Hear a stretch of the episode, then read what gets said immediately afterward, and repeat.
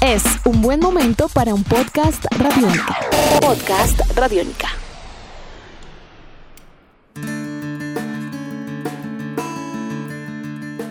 Las tres grandes vueltas del ciclismo viven un momento de incertidumbre.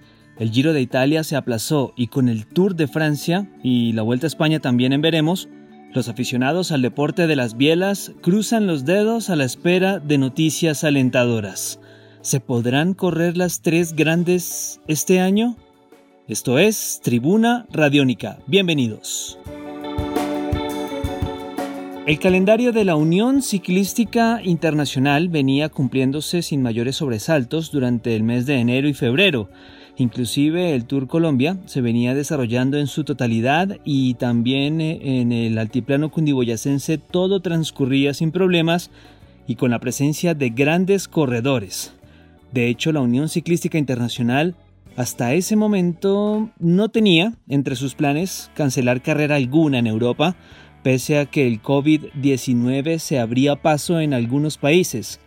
Por ello, el primer paso lo tuvo que dar el gobierno italiano, dado que mm, tres de sus emblemáticas carreras fueron canceladas, la Strad Bianche, así como la Milán San Remo y la Tirreno Adriático no se correrían, algo que no ocurría desde la Segunda Guerra Mundial, y así lo anunció Giuseppe Conte, primer ministro italiano, el 4 de marzo de este presente año, mientras que la palabra cuarentena en el ciclismo, por supuesto, se empezaba a escuchar por primera vez proveniente de Dubái, el UAE Team Emirates de Fernando Gaviria, quien daría positivo por COVID-19 posteriormente recuperado, entró en un aislamiento que puso no solamente a temblar al mundo del ciclismo, sino también a todos los colombianos que somos fanáticos de Fernando Gaviria y por supuesto del deporte de las bielas.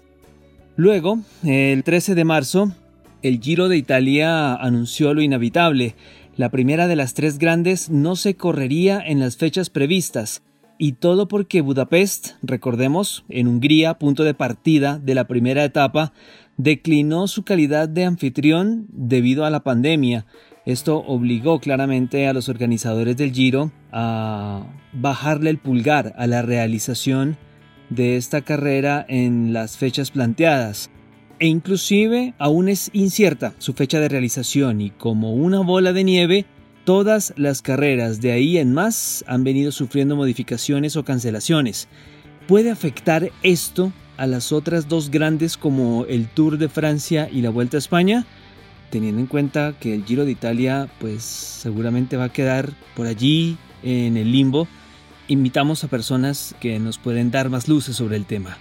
En Tribuna Radiónica le damos la bienvenida a Mario Sábato, comentarista de ESPN, experto en ciclismo, quien nos contestó lo siguiente acerca de este interrogante que acabamos de plantear.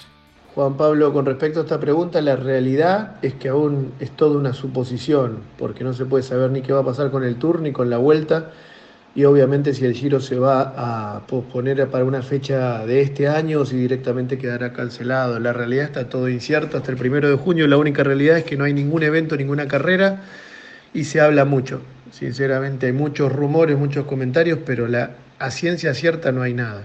Lo más que más suena es que el Tour de France se postergaría un mes, arrancaría a finales de julio y después estarían viendo de cómo reacomodar la vuelta y el giro si es que logran encontrar una fecha, pero a ciencia cierta no hay nada, nada, nada que se pueda confirmar.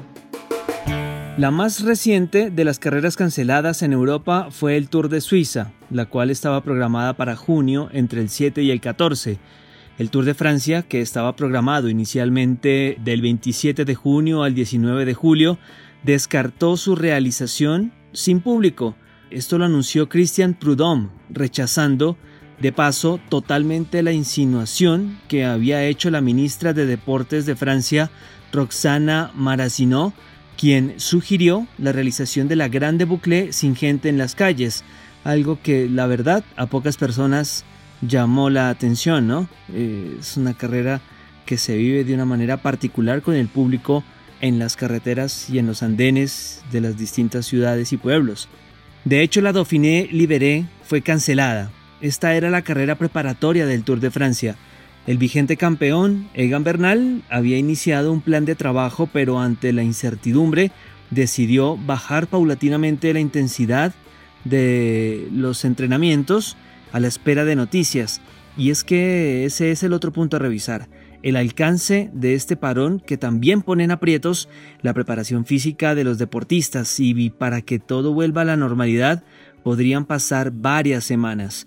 En palabras de Mario, a quien vamos a escuchar a continuación, es imposible planificar una preparación física sin noticias e informes reales y certeros. Eh, insisto con lo mismo de antes, el tema es que no se sabe a ciencia cierta cuándo va a comenzar la actividad, entonces yo creo que una vez que comience la actividad, a partir de ahí se puede llegar a programar un entrenamiento o un pico de forma o un estado físico.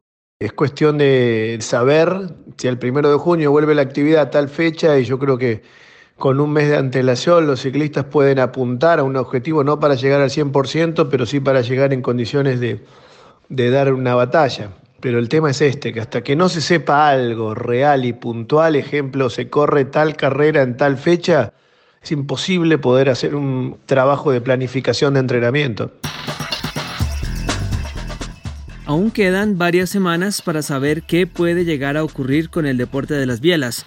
El panorama es más que incierto, está lleno de especulaciones y también de muchas y falsas expectativas, por decirlo de alguna manera, además de problemas económicos como los que acusa el Mitchelton Scott, uno de los equipos tradicionales del ciclismo mundial.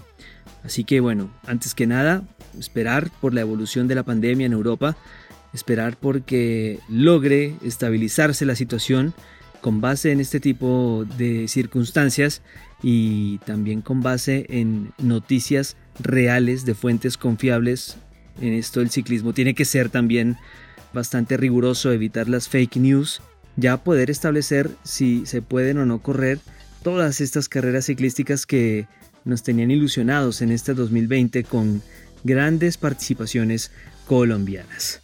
La edición de este podcast a cargo de Juan Pablo Pérez.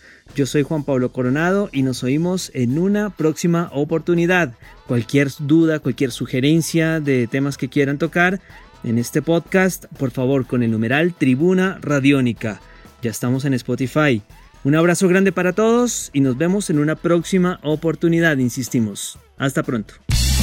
Nuestros podcasts están en radionica.rocks, en iTunes, en RTVC Play y en nuestra app Radionica para Android y iPhone. Podcast Radionica.